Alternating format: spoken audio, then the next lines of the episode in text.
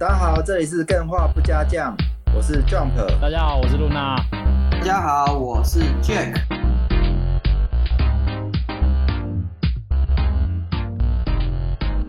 又到了久违的录音的时光了。为什么久违录音的时光你要叹一口气？就是那种有一件事情准备要开始的那个的哦，我知道，那不是叹气啊，算是一种喘起、口气，深吸一口气，然后吐出来的气那种感觉啊。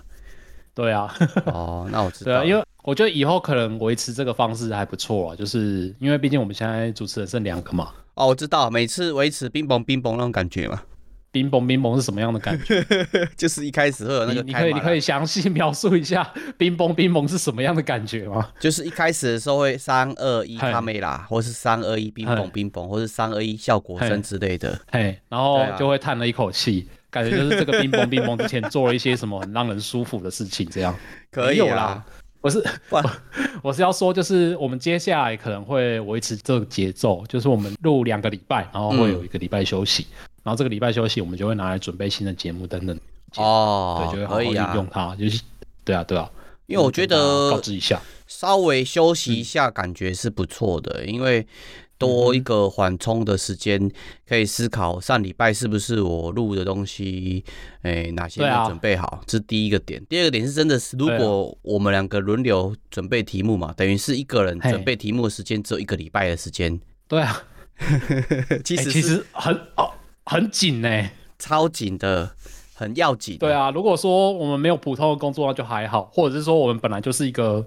很会健谈，很有东西可以分享。就是我们都是，我们都不是干地啦，我们都不是随口就可以说出一大堆哲理的。嗯，所以有一点时间可以去做一些资料准备啊，或者是玩更多的游戏，去累积更多的心得是还不错的。哦，这个概念我刚刚跟方翔在聊，他就问说：“欸，你们休息一周是为什么？”我说：“要充电啊。”他说：“对啊，你们的确要。”留一个空档，留一周给自己打电动。嗯、我说哦，也不错哦，这概念是好的。他其实都比我们还要懂哎。嗯，我们的录音室小伙伴，对，他看都看在眼里。就是我们这边平常都把自己榨干了，都不知道讲什么这样子。我是还好，可是我自己有时候回头听哦，会觉得说，哎，不是说太干呐、啊，是会变成是说。嗯每一集听起来闲聊过多嘛，哦对，就会抓不到那个主轴，嗯、然后听完这集就觉得，哎、欸，刚刚好充实了。但是我刚才聊什么，我自己不知道。闲聊过多，我觉得应该是还好啦。嗯，主要是怕说，哦，就是聊的东西跟自己想法可能就是 match 不上，或者是说，我想原本想讲的是更多的。我常常这样，就是我原本想讲的是更更加更多的另外一回事，哦、然后事后才想起来说，啊，我应该要这样讲才对。只是那个录音的当下，可能有时候没有准备周全啊，什么就会就会就是没讲到，这样就有点可惜。这个有点像是哦，嗯，我们会重新回想在当下那一刻很重要的那一刻，我其实那个时候多准备一点，嗯、或是多说一点，可能那个时候就是不一样的结局。可是我觉得，对啊，这个是避免不掉的，因为会这样想的人就表示很 care 自己的产出或是自己做过的那个事情啊。嗯对，所以就算有准备，你还是会觉得，哎，是不是那个时候我这样子做的更好？哦对，不管有没有，不管不管准备了多少，事后回想，一定还是多少会掺杂了一些后悔。对，因为就其实我觉得，我之前不是有准备好几集，嗯、例如说那个呃《刺青之声》啊，或是《死魂曲》，我自己听完之后，我会觉得说，哎，那时候我怎么没有想到那个梗，或是说那个部分，我讲出来应该会更有趣，但是在那个当下却忘记讲，或是说错过了。啊，不是说没有准备，而是说，呃，在在那个 moment 底下没有那个缘分把那个东西说出来啊。啊，对，是啊，这是很常发生的。不过。这些都是有点冠冕堂皇的理由啊！我觉得休息一个礼拜真的是好充电的那个时间哦，很爽。嗯，对啊，我想礼拜三我都想说，哎，礼拜三我这个时候原本应该是在录音还是在干嘛的？还是在台南安平的沙滩上吹着台风，喝着奶茶。对，吹着台风，然后手上拿着一瓶奶茶，里面套了一些。就是神奇的魔法药水，就会觉得哦特别的爽。对啦，没有啦，礼拜三我还是就拿来打电动这样子，就是有多余的时间，就是要好好的利用。嗯、对于我们这种出社会的人来说，对，哎、欸，我觉得多时间打电动是很重要的。就是我觉得今天的主题跟上一集是有一点点、一点点那么的相关。你还记得我们上一集是聊什么吧？奥勒冈不是啊，赤青之森你改都没给你。哦，是哦，刚刚讲完就忘记了。啊，哎、欸、哎、欸，你真的是讲完就把他那个记忆从你的脑海里面洗掉？哎，你这样会不会有点扯啊？而且是你自己主讲的节目？哎，哦，因为我想说上一集我其实记得蛮深刻，是那个你讲奥勒冈那一集，因为我听、uh-huh. 听完那一集，我觉得很棒的点就是我可以把。呃，一些很棒的游戏嘛，对，把他的那些游戏的音乐的音效，利用那个 YouTube 不是有剪辑，那、嗯、我就把它剪辑起来，然后让它重复播放，就像你讲那个奥勒冈嘛，对，你玩到一半的时候可以放放着，然后又像一幕保护程式，然后一直不断重复播放。模式，对啊，那其实感觉很好，那种音效一直不断的出现。可是你这样子会不会有点麻烦啊？你就直接去播他们那个 YouTube 上面，他们都会放原声带在上面就好了，就没有啊，他那个原声带。太惨了啊！我想听的就固定那几段而已啊。啊，你是这种去卡拉 OK 唱歌会直接唱副歌，然 后唱完副歌之后就把它卡掉，就是赶快唱下一首的副歌。哎，那跟这种的感觉不太好哎，因为。你要等到副歌，可能前面至少要两三分钟，那别人要唱，你不要唱，我要等副歌，你先别唱。哦，这样子，你这样子讲，我们的骷髅小小会生气哦。我上次跟骷髅小小唱歌，他超好笑，他就是唱一唱就把它卡掉，唱一唱就把它卡掉。然后我就问他说，为什么你要只唱副歌而已啊？然后他就说，哎、嗯欸，你来 KTV 或者这种地方，你就是花钱唱了，花钱唱当然是要唱到爽，你只你整首把它全全部唱完，能唱的歌就没有那么多啦，就不爽啦，对不对？哦，他享受精华啦，对，他也是还蛮有道理的嘛。可是我觉得一切的享受总是需要铺垫啊，嗯、这种就像是在看迷片一样，有的人话直接快切到那个重重那个正戏。啊，啊，对啊，我的话、哦、我是比较偏向是要有一点铺垫，感觉会比较有那个情境在。啊，不同的享受，每个人享受不一样，哎，你比较 romantic 啦。是这样讲的，你的意思说骷髅大大不浪漫喽？哎、欸，也没有啊，就是它是另外一种浪漫，好不好？它是那种追求快速的浪漫，哦、追求重点的浪漫。对，然后我们今天这一集跟上次主题有点相似，主要还是都是在聊氛围啦。因为虽然说在上一集的《刺青之声》，Jack 带来是就是很精彩的关于零系列的那个游戏嘛。对，那。零系列《刺青之森》这一款游戏，我们上个礼拜讲到，它有很多就是有点恐怖啊，或者是灵异的东西在里面。嗯。然后我觉得呢，可以塑造出这种恐怖的感觉，其实环境音效是一件很重要的事情。哎，的确，你有没有看过有一个我觉得蛮有趣的那个 YouTuber，然后好像是那个什么，我忘记名字，他就有做一次的分析，就是你玩恐怖游戏的时候，你把音效全部关掉嘛，对，基本上基本上你。的那种惊悚啊，或是那种灵异的感受，就会少了一半以上。哎、欸，真的、欸，嗯，真的、欸，我有时候玩到害怕的桥段，玩一些恐怖游戏，玩到害怕的桥段，我就直接把声音关掉。那个远比什么打开灯什么都还要有用。像我玩恐怖游戏一定要戴耳机哦，那感觉加深那个沉浸感，对，加深那个恐惧感啊！既然都花钱买了，就要体验它全套啊！好，好，好，对，好，我们今天的节目就是会来透过一篇那个开发者的分享，然后来聊聊一些我们对于游戏里面环境音效的看法哦。开发者哦。对开发者分享，嗯，那我等下会详细介，也不是详细啊，就是简单介绍一下我阅读了这篇文章之后的心得。哎，那我问一下，这之前呢，嘿，你问开发者是指哪一款游戏的开发者啊？哎，这个是宝可梦的开发者，最新的朱子。哦，那有得了，因为我有玩过这个游戏。对，我就是正想要问你这个问题啊，就是你玩过宝可梦珠子？因为就我的印象来说，你应该是只玩过最新版的这个珠子。没错，朱跟。不是那个，不是不是毒蛙的那个珠子哦，嗯、是颜色朱色跟紫色的那个珠子。对，那你玩过的感想，你觉得如何啊？我觉得这整款游戏嘛，对，它最有趣的地方就是你收集得到的过程嘛。会一直不断的会有一个循环，嗯，就是你其实是它有一个主线任务，可能要挑战什么学员的那个那几个那个大头目嘛，或者说你要去成长之路嘛，帮你的帮你的朋友收集材料，对对对对对，嗯。那你在做做主线的时候，你会发觉，哎，欸，我做主线的过程会一直不断的碰到很多的支线，例如说路上会有奇怪的那种挑战者，或者是你走着走着，哎，欸。哦这一只神奇宝贝看起来不错哦，哦，之前没抓过，然后你就不知不觉，哎，又看到另外一只，然后哎，主线是什么？慢慢的淡忘掉。对，所以你是会被分心的那一种。会啊，因为其实我觉得宝可梦珠子，它在整体的那个地形嘛，还有呃宝可梦的生态环境上做的很好，所以你会发现宝可梦在那边，你不会觉得很突兀啊。哦，对，而且其实我很羡慕你耶。为什么？因为你这样讲，就是有一件事情，就是你以前没有玩过宝可梦系列，所以你有时候看到一些新的宝可梦，你会很有那个。哇！发现了新东西，我想要把它抓起来那种冲动。哎、欸，对对对对对，你们可能没。对我来说，这个已经几乎已经快要没有了。我甚至说，呃，看到某一只宝可梦的最幼年的版本，就是还没有进化的版本，我就知道它进化会长怎样。然后我就觉得说，啊，他那个进化版本不是我喜欢的，不是我想要加入队伍的。好，我，我们这集的标题已经想好了，金。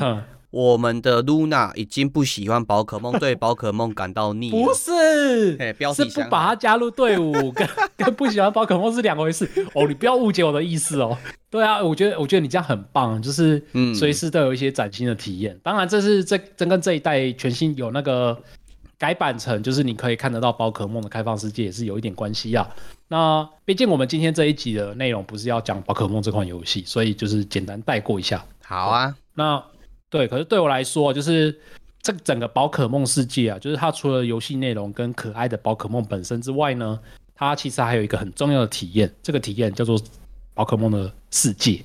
嗯，之前我有讲到说，宝可梦游戏里面的世界，其实它都是参考那个世界，就是我们的现实世界现有的文化为设计。有，你有讲过。例如说好了。对，例如说那个剑盾的加勒尔地区，参考就是英国大不列颠岛嘛。嗯。然后日月的阿罗拉地区呢，参考就是夏威夷。那这是朱子的呢？我知道。整个舞台、啊，我猜猜看。你说。西班牙的。你猜。那个伊伊比利半岛。哎，你还 你还可以把它锁定在伊比利半岛，那你还蛮厉害的嘛。哈哈。就是完全就是，对啊，哎，它里面还那个，你有发现它那个学院的那个样子长得像什么吗？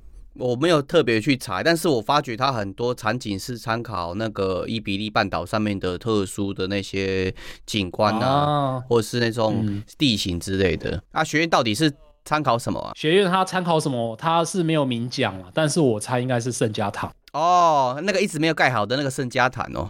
对，那个样子有点像，就是那个奇怪的那种拱起来的那种样子，哦、我猜的啦。但如果有错的话，欢迎大家指正，因为我是自己也不知道。对对，如果你们没有这感受，赶快在那 Apple Podcast 留言说露娜不像啊，露娜不像，露娜不像。对。那总之呢，就是在整整个世界的冒险的过程中啊，就是你会除了视觉跟游戏系统带来的感受之外，嗯，我觉得还有另外一个会让人感到沉浸在这整个世界里面的另外一个要素，就是环境音效。这也是我们今天要讲的主题。哎、欸，有哎、欸，其实是有。对，那在今年今年的那个 CEDEC 日本电脑娱乐开发者大会里面，有一段由宝可梦游戏开发者带来的报告的名字呢，叫做。奔驰在宝可梦的世界中，让冒险更加广阔的音响工程的心得发表。嗯、我看了这一个心得发表之后，我觉得还蛮有趣的，于是就稍微整理了一下来跟大家分享。这样是哦，可是我觉得环境音效固然真的做得很好，但我觉得最最让我压抑的点是那些宝可梦加起来几百几千种，有几千应该有吧，快上千应该有。哦，现在编号已经上千了，所有的宝可梦。啊，那些宝可梦其实他们的叫声其实蛮多蛮特别的，有像是你这种老宝可梦玩家，一听到他们怎么叫嘛，哦对，你应该就知道是哪一只。哎，这个音效也很厉害。不是闪电，是吧？你没有听过吗？我知道那个是那个我们最伟大的闪电鸟啊！对，那个是中文版配音呐，就是那个卡通的啊。对，那游戏应该不是这样叫吧？我以前小时候真的会有点生气耶，因为我是游戏党的。嗯，我最一开始认识宝可梦的时候就是玩游戏，然后那个。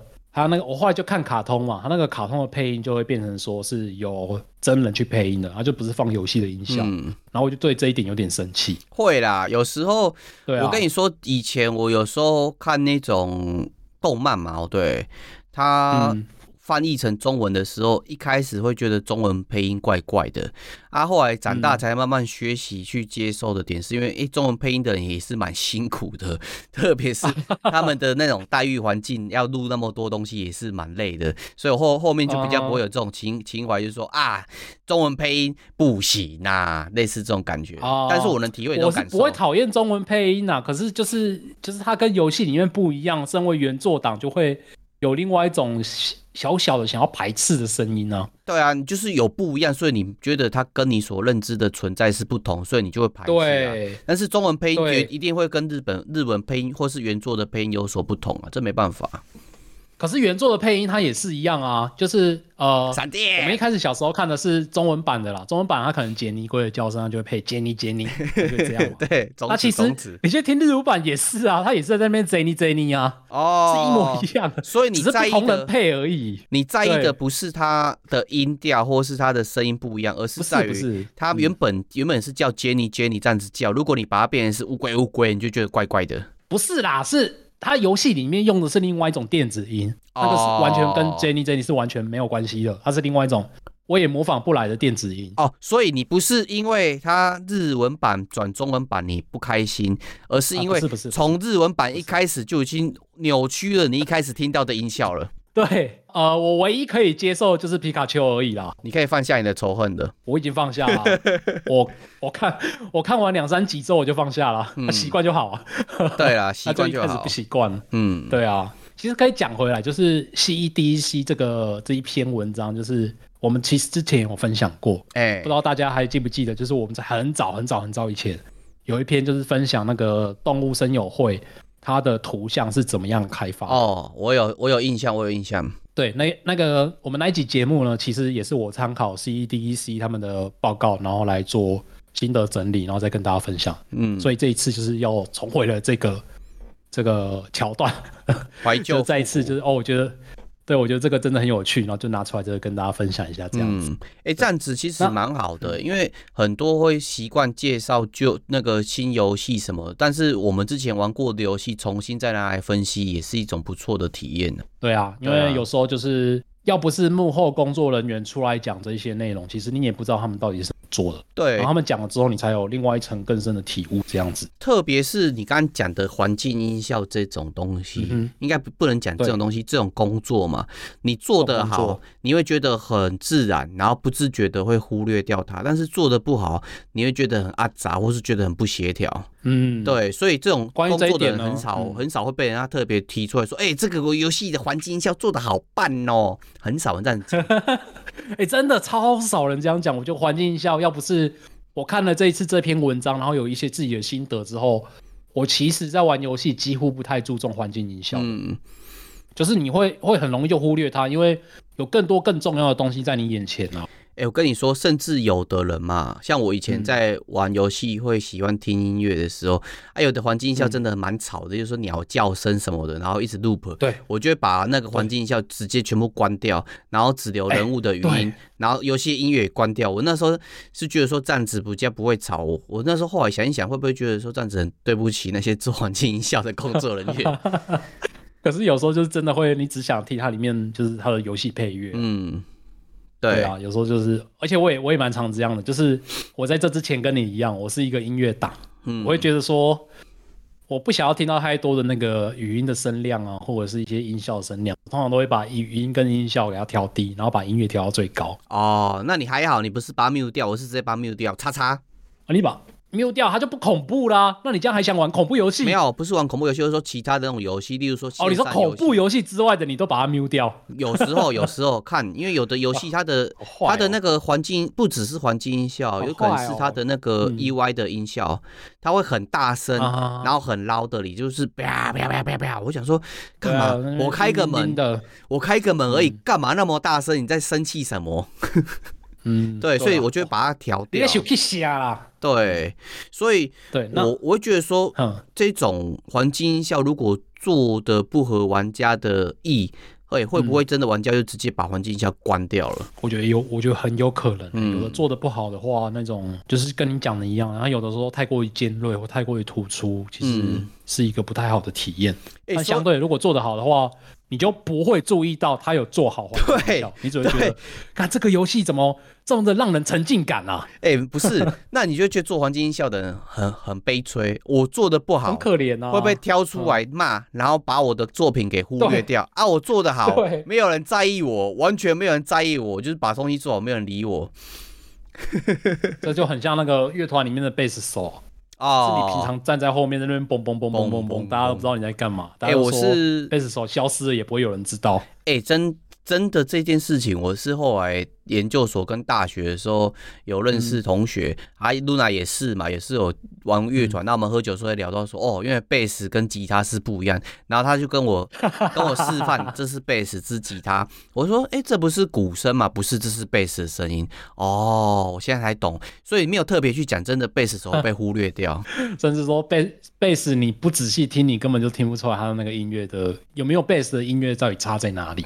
对，很容易就会忽略。对啊，可是没有贝斯，这音乐就怪怪的、啊。我我是后来，因为就怪怪的，你又说不出来哪里怪啊。嗯、对对对对啊啊！这总之都是题外话，就是我们就赶快先拉回来我们的主题。嗯、那我还是一样，就是在进入游戏主题之前，我会担心有一些人可能没有玩过宝可梦的本传，所以我就简单介绍一下宝可梦本传到底是在玩什么。好，宝可梦本传呢，它其实本身是一个回合制的 RPG 游戏。就是玩家会在冒险的途中去收集各种宝可梦，然后跟着跟着培养他们长大，最后在一起跟着你培养的宝可梦们呢，探索这一整个游戏的世界。嗯，所以除了宝可梦的培育系统跟宝可梦本身之外，或者是剧情之外，本作的作品的另一个很大的玩点呢，就是去看看这些精心的设计，然后还有充满各种景观的游戏舞台。嗯，对，宝可梦的玩法就是简单介绍是这样子啦。那我先问 Jack 好了，就是你在玩宝可梦本传的，就是朱子这个本传的作品的过过程中啊，你有意识到这一款游戏有环境音效吗？有啊，特别是在我特别想去某个地方的时候，我就会期待听到那边的环境音效出现。嘿，嘿，例如说我要去海边嘛，我要去抓水系的神奇宝贝的时候，哦，不是会传送到附近的那个宝可梦的那个补给站。充电站之类的，宝可梦中心，哎、欸，宝可梦中心。嗯、那我跑着跑着，有时候我可能会做其他事情啊，但是我耳机戴着嘛，我听到海的时候，就大致上我快接近海边了，海浪的声音之类的、哦。然后在草原上走的时候，其实也有那个草原沙沙声，我就知道我在草原上走，嗯、我可以抓土系或是草系的神奇宝贝了。哎哎、欸，那我觉得你的耳朵其实还蛮灵敏。就别这样说了，对呀、啊，害羞。因为因为其我自己个人在玩珠子的过程，其实我发现它的那个环境音效我没有听得出太多来。嗯，然后我觉得是我自己的问题，因为我做了一件事情，就是我刚刚讲的，我在最一开始进游戏的时候，我就会把它音效调小，然后把 音乐声音调大，就是会这样子就看听不太出来那些。它可以调音效的大小声，为什么不能调那个动画的快慢速度啊？我忘记它能不能调大小声了，但是我的印象中就是。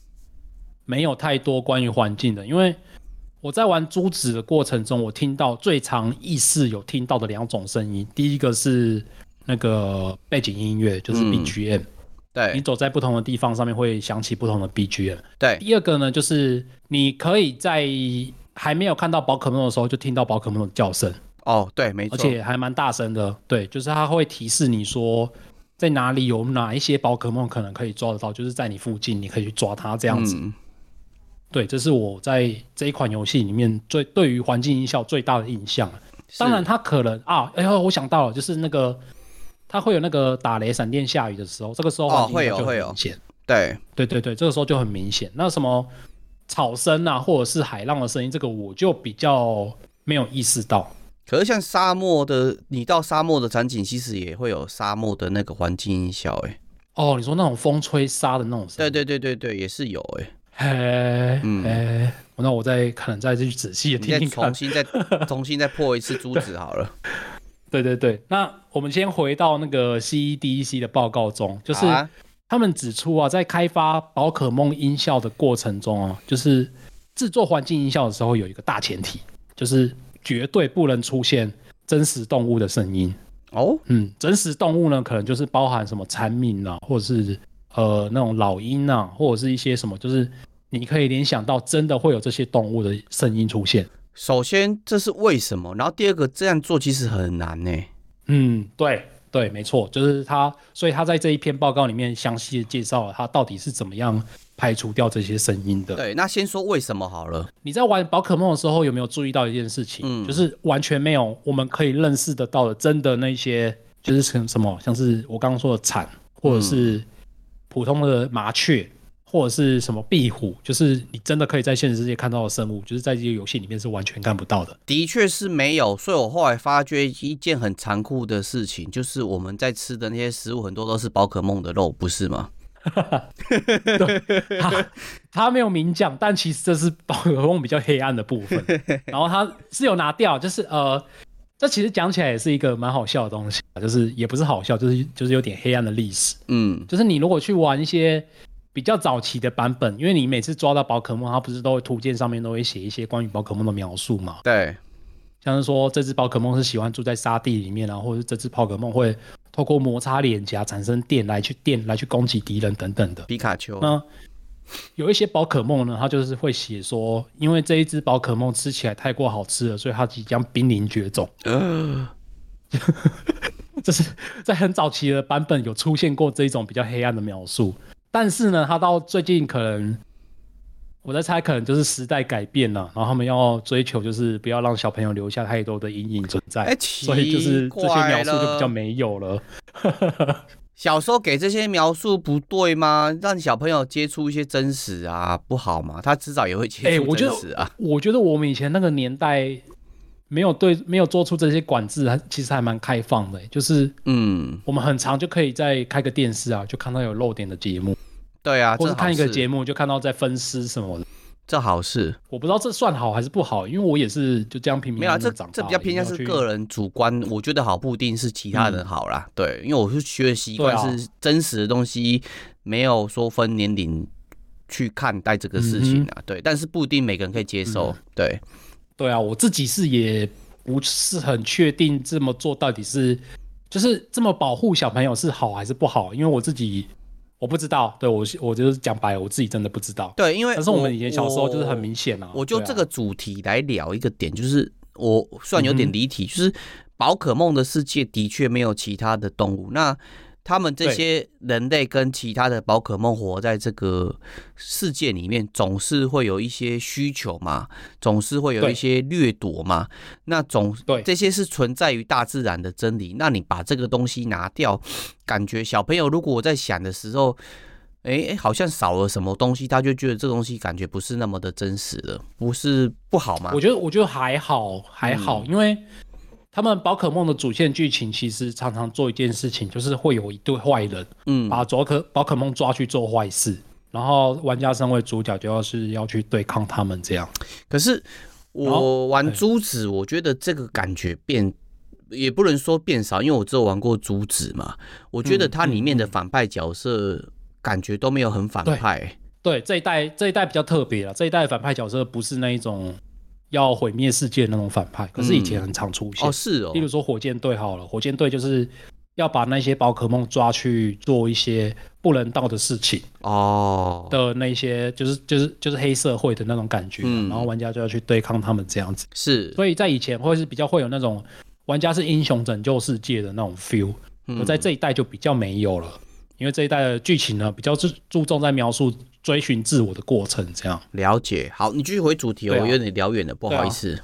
没错，没错，聊太远了。然后环境音效，我刚刚讲到说，我们在现实世界会出现的那些动物的声音，在宝可梦世界是没有要出现的。对，这是为了要保全宝可梦世界的世界观，就是它不要，它毕竟是一个以生物为主题的游戏。嗯，然后这个时候呢，你如果再加入一些太多那种真实世界会看到的那些生物的话。其实会有点太过于混乱了，所以他就是很注重这一点，就是他不要出现真实世界的生物的音效。哎，那我回去要打开珠子听看看，我在森林里面或是在那种湖边嘛，嗯、对，有没有那种虫的叫声或是海鸥的叫声？如果真的没有，就真的太屌了。嗯、这个好难哦。有，应该说有，但是那一些有的东西呢，都是宝可梦的叫声哦，就是某一些宝可梦它的叫声可能会偏向海豚。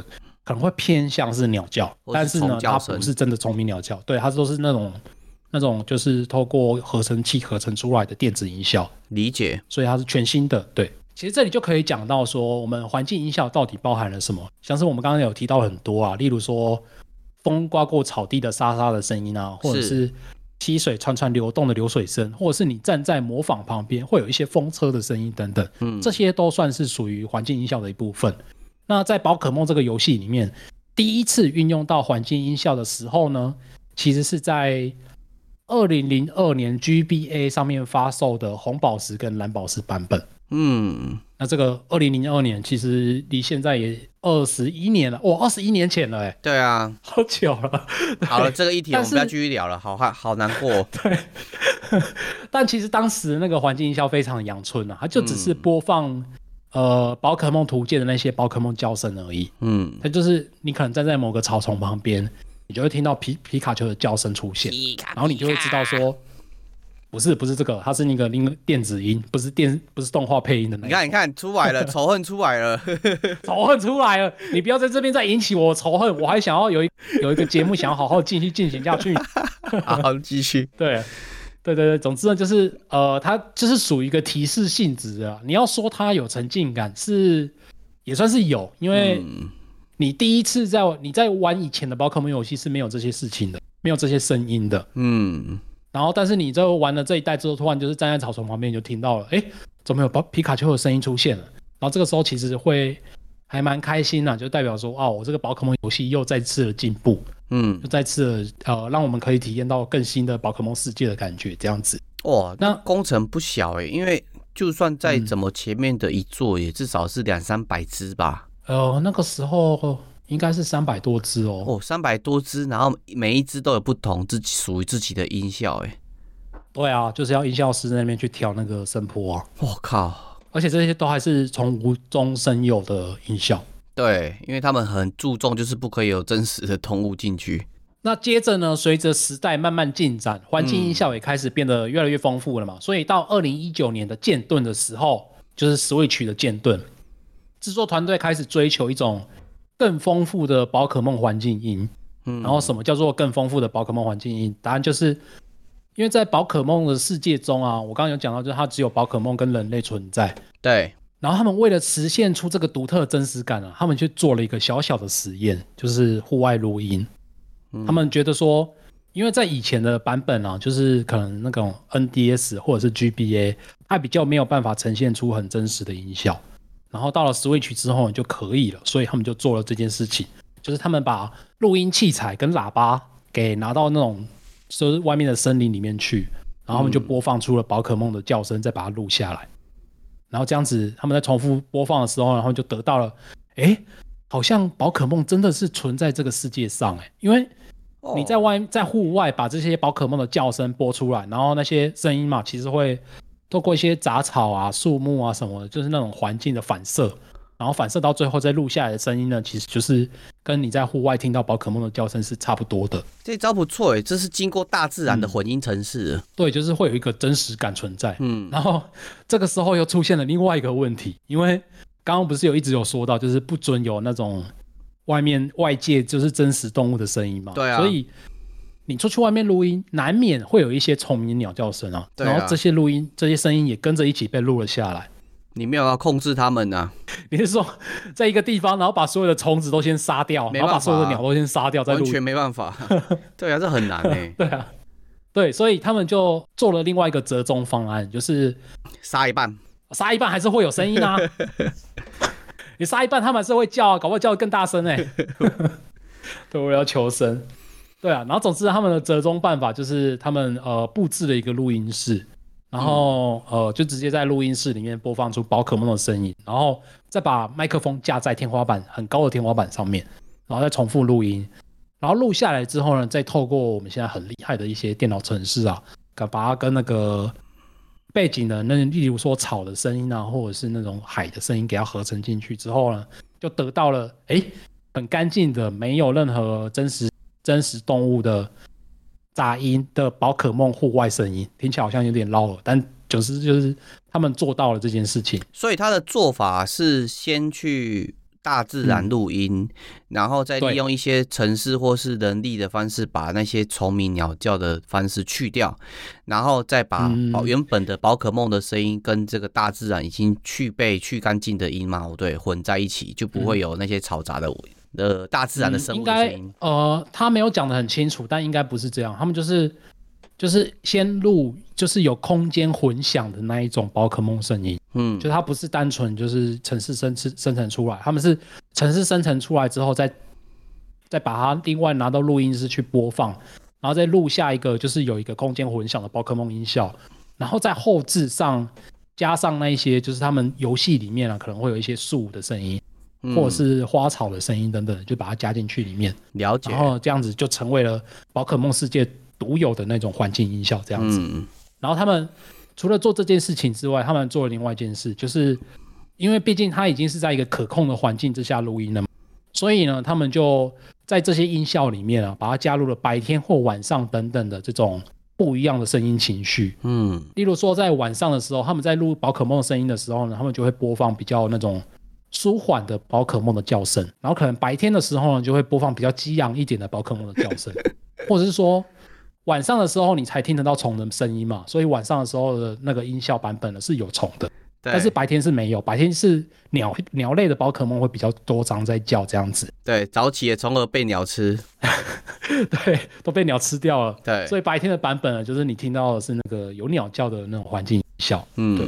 其实到这边，他们虽然说解决了宝可梦世界的环境，但是。这时候他们又面临了一个新的问题点出现。什么问题啊？刚刚有提到，例如说，如果要针对不同的环境录音，那就是甚至说他还要录下不同远近的声音，就是有一些宝可梦比较远，它的那个叫声的混响会比较不一样，嗯、所以他们会录远、中、近三种版本。哦，那对，可是大家不要忘记哦，这个是一个随便就破百只甚至上千只的宝可梦世界。对，这样子一来，就是会会是一个超级浩大的工程。对，那工作量很大。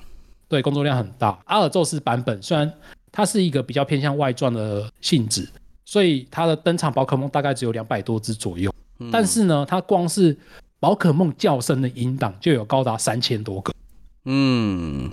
嗯，那本传当然是更不用说了，对啊，本传一定是随便都是破五四五百只的啦。哎、欸，可而且会有一个问题、欸，哎，嗯，就是我们音效录完之后，其实不是直接在游戏里面播放，它会有一个程式去侦测距离啊，对还有附近的那些元素。对对对对对。所以他们设定完之后嘛，对，会很麻烦。然后设完之后，他们那些录音的音效工作人员，他们还要再进去游戏里面一个一个条件去试看看，对好累哦。对。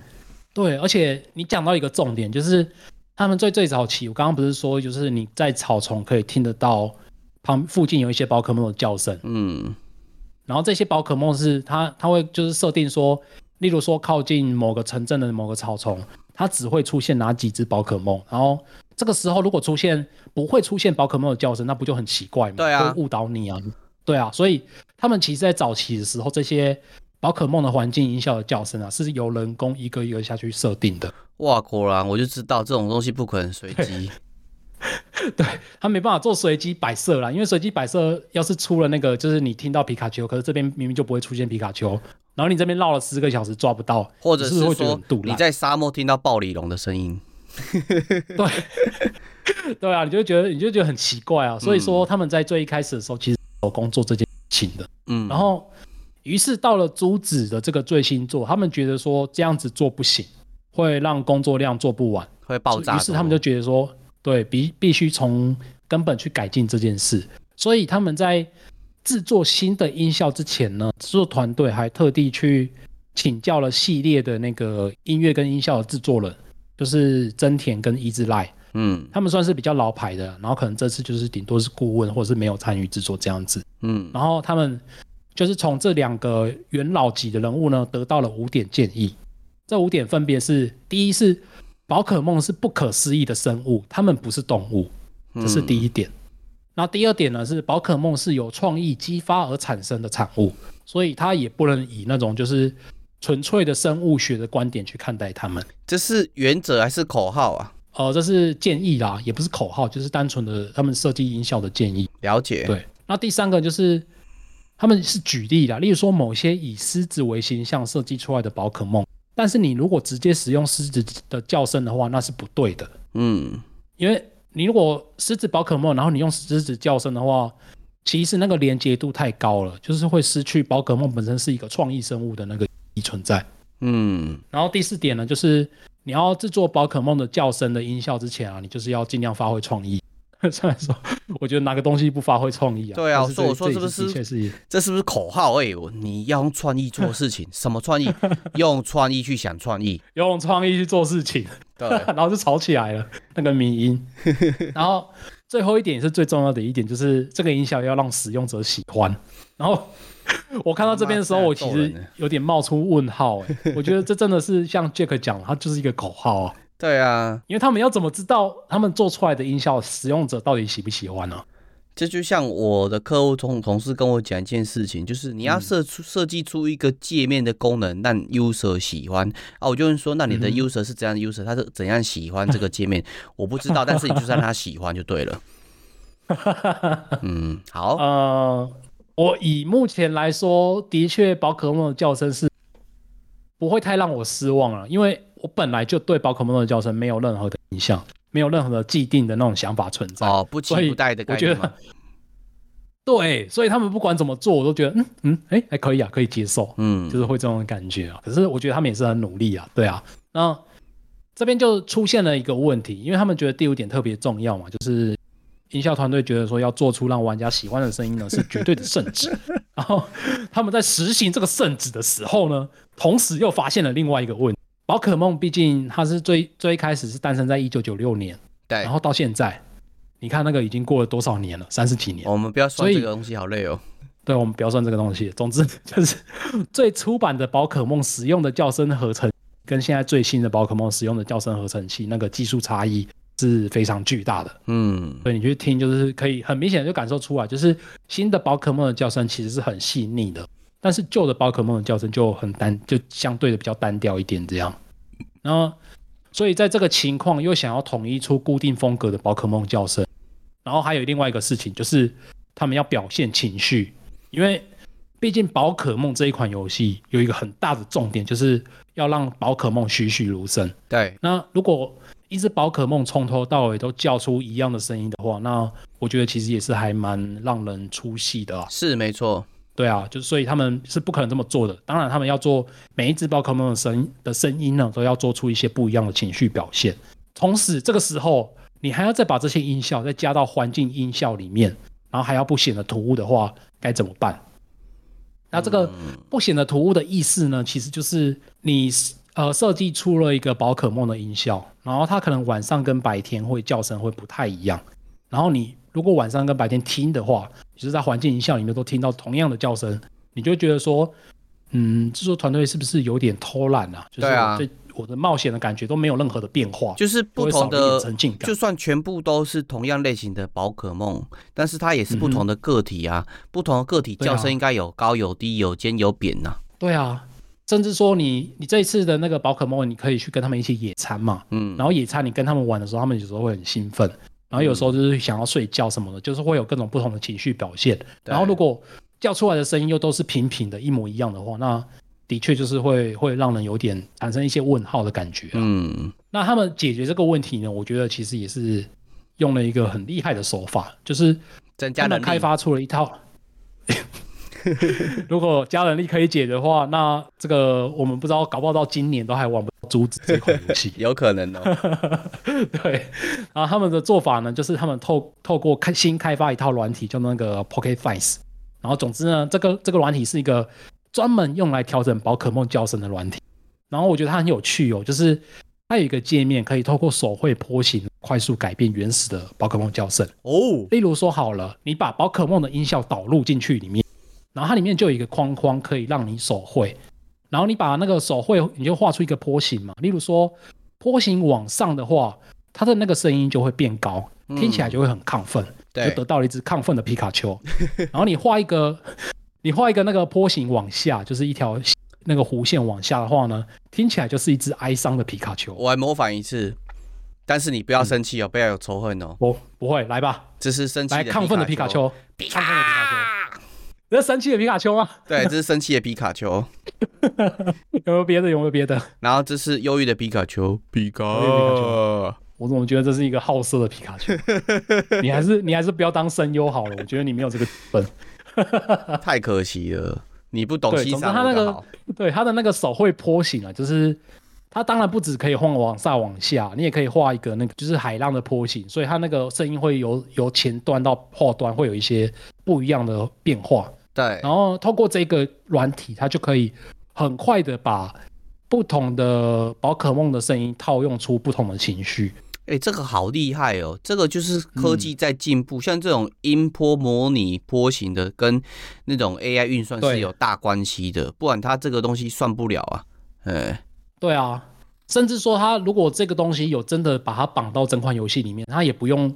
加入那么多声音档，他就原始的声音档，然后再加上这个套用出来，要看简单的波形。因为这种、嗯、这种这一种计算其实哦是很吃效能，所以它可能在它自己的电脑用、啊、用这个软体。如果说我们直接把这一套演算波形的软体的演算法嘛，嗯、放进 Switch 主机，就是你的那个卡夹里面去算嘛，对，我觉得可能玩到一半，你 Switch 主机就会冒烟了。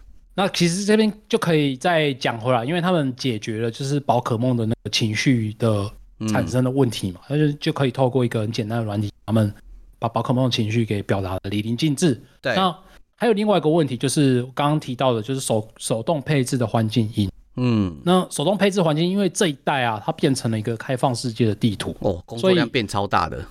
对，再怎么想你都很难去透过。手动配置来来让这些环境音效变得跟你想象中的是是一样的，嗯、所以呢，他们这次就是也算是科技在进步了，就是他们透过了地图编辑器，然后加入这个，例如说他们可能在这边放一棵树好了，然后这一棵树呢，他们就会在附近的范围里面设定，就是你越靠近的话，越可以听到树叶的沙沙的声音，或者是说刚刚 Jack 提到你去海边。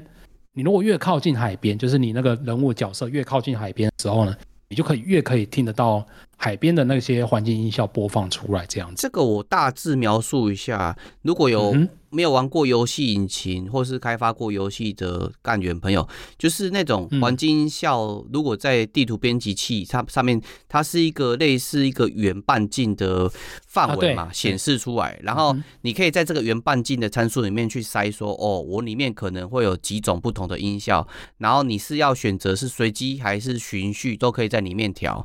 那这个这个这个怎么去挑选？就是每一个做游戏地图编辑器的那种呃设计师。是他们的体位，没错。那其实他这个呃，他在这篇报告里面有稍微讲到一些比较他调整的细节，是。但我觉得这些细节对于我们玩家来说就是比较还好一点，所以我就没有再讲太多的，因为我们节目的时间看见录音时间也好像快差不多了，对，所以我们就赶快接下来进行我们的下一段。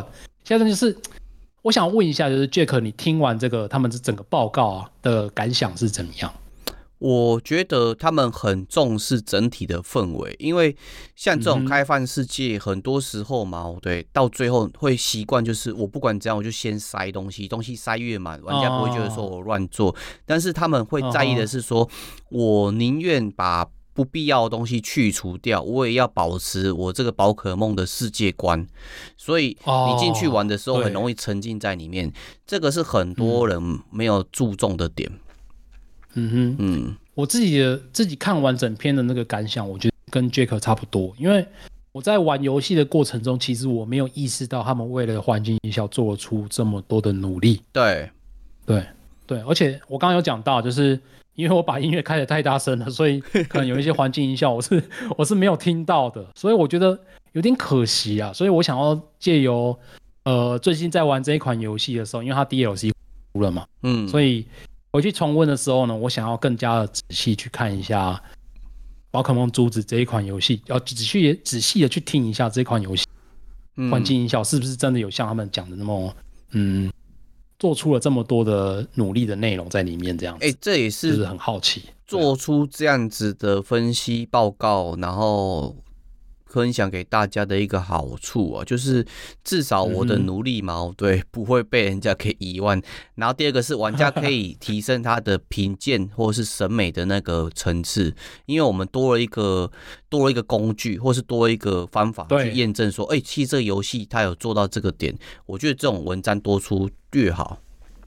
对啊，对啊。那这个文章其实就是我要讲回来，就是它带给我另外一个全新的感受，就是。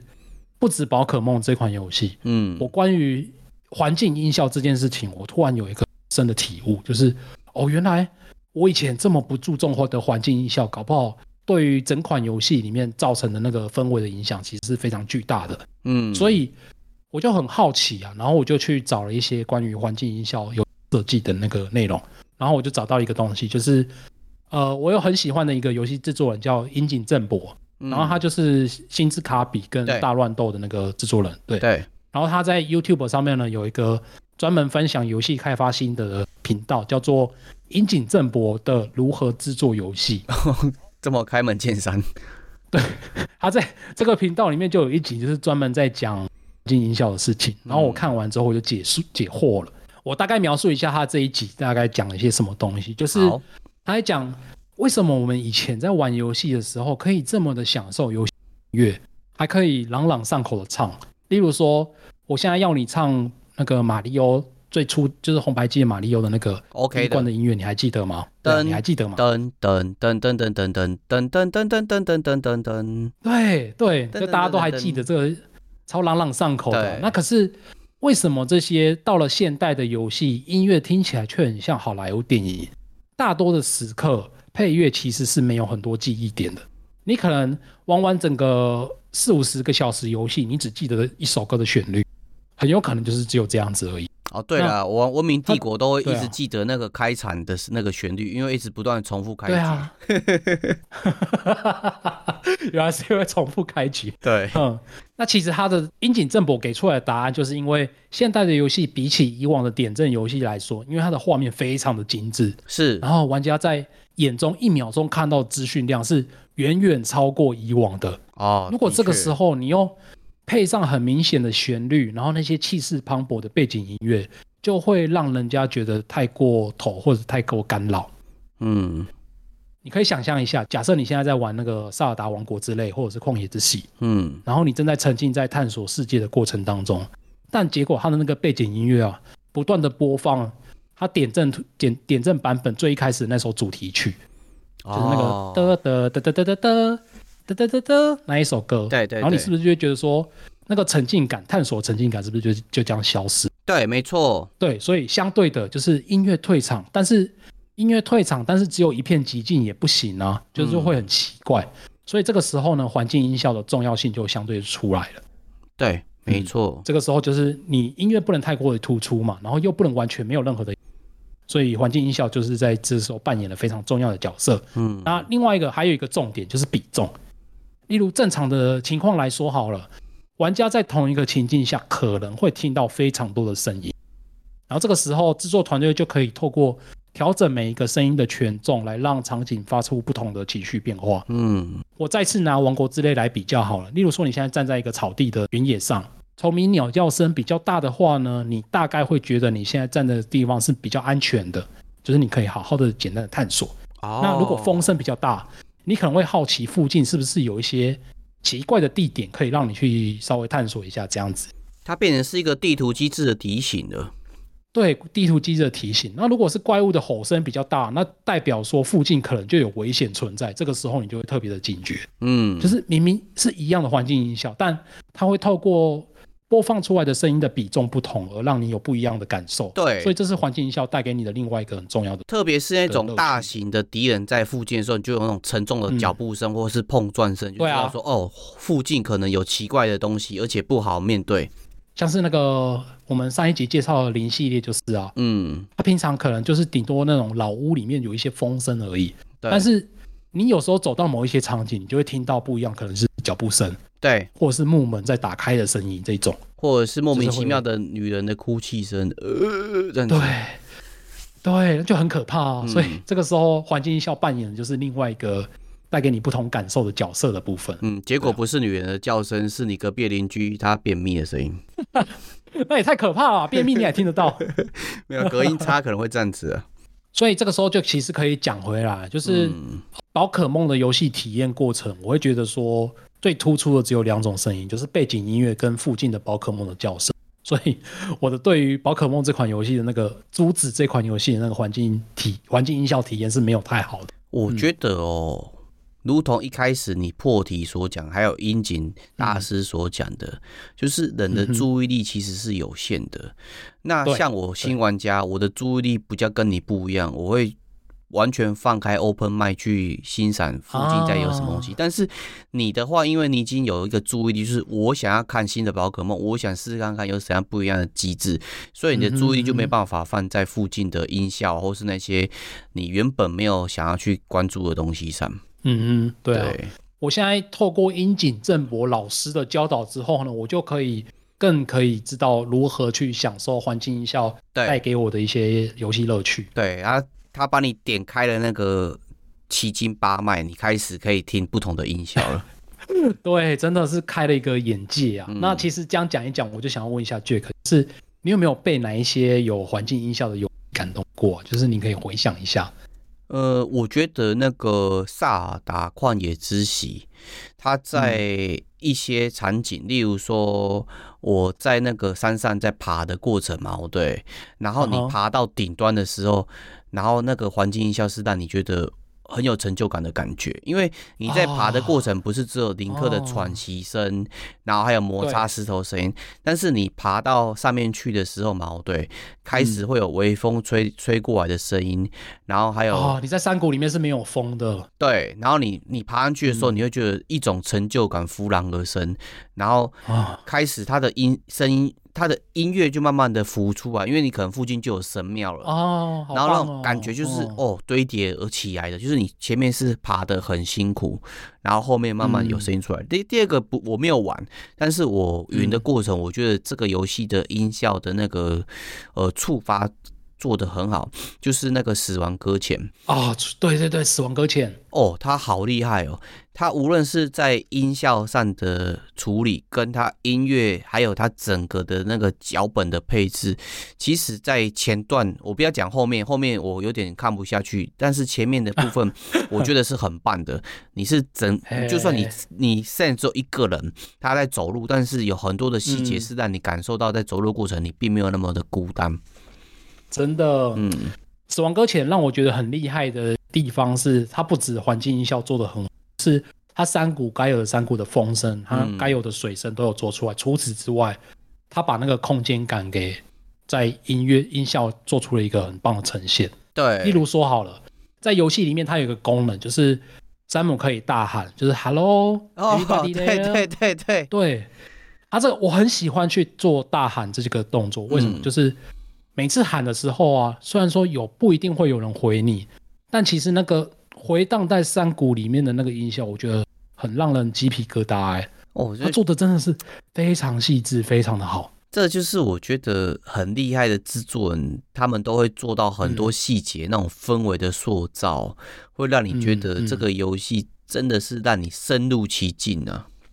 对，嗯，对，我觉得山姆在走的过程，那些音效真的好像你在爬山的时候，嗯、就你一个人在爬的时候，当然爬山最好不要一个人，很危险的、啊，你就自己跟自己对话，对然后身边就是森林啊，还有那些、嗯、呃树叶沙沙声陪着你在走的过程。而且我觉得小岛秀夫不知道为什么，我觉得他很厉害，他在游戏他的游戏做出来的音效我都觉得很悦耳，嗯，就是有一些选单在选的音乐，不知道他都不知道怎么调的，就是听起来就觉得。百听不厌的感觉，哎、欸，这个真的厉害。啊、其实那种 UI 音效做的不好，会觉得很厌烦。嗯、就我一开始所讲的，对，很厌烦啊，很吵，然后觉得跟这个游戏的氛围完全不符合。啊、所以我觉得真的，如果要花时间做游戏的音效这个部分，真的不能不能想说没有人在注意你就不去管它。结果其实这对我现在会注意了，我现在注意的人加二了，至少会有我跟杰克。对，没错，对。那呃，我还有另外一款游戏，我现在回想起来印象非常深，好，叫做《魔兽世界》。哦，嗯、这个也很厉害。对，我在魔兽世界里面回回想起来，最让我感到感动的音效，不是什么我在出团，也不是什么我在冒险的过程，是我在钓鱼的时候。嗯，就是大家如果有玩过就知道，它里面有一些场景是有很多大海，像是荆棘谷或者是某些地方。对，然后那些地方会有很多的钓点，然后因为练钓鱼其实是要很多时间的嘛，就是要在那边一直钓，一直钓，一直钓。嗯，但是呢，它的那个环境的音乐，我到现在偶尔上班的时候还是会打听，打开来听。它就是纯粹的海浪的声音，嗯、然后偶尔有几只老鹰飞过去，然后再加上那个钓鱼鱼线那个咔啦咔啦咔啦咔啦咔啦那个音效，我觉得很浪漫呢。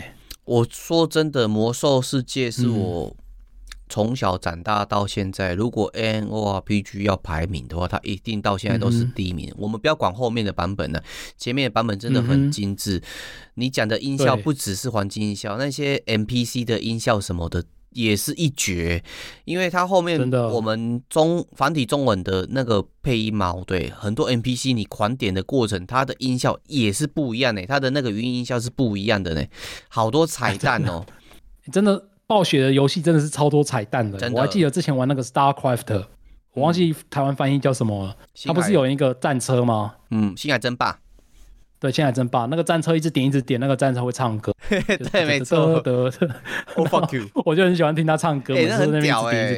哎，超多彩蛋的，超可爱的。嗯，好，那我们今天的呃，其实聊音效、游戏音效、环境音效也是聊得蛮久，聊得蛮开心的。嗯，但我希望这一集可以带给大家跟我一样的感动啊，就是平常我们可能不会去注意到。这些游戏里面的环境音效带给你的感动，或者是扮演的角色，嗯，那希望你听过这一集之后呢，你就是可以更加深刻的体会游戏带给你的乐趣，就是透过，没错，我知道环境音效做了什么事情，然后哦，原来这个沉浸感是这样子而来的，哎，这很希望大家可以有这个收获，对啊，没错。那好，今天的节目就先到这边哦，就是感谢大家陪我们到现在，那就是记得就是持续是锁定我们的节目，然后记得要去 IG 点赞。对，喜欢的话也可以去那个 Apple Podcast 的五星评价，嗯，会非常的开心。对，那就感谢各位的陪伴，那就各位拜拜，拜拜拜拜拜拜拜拜拜拜。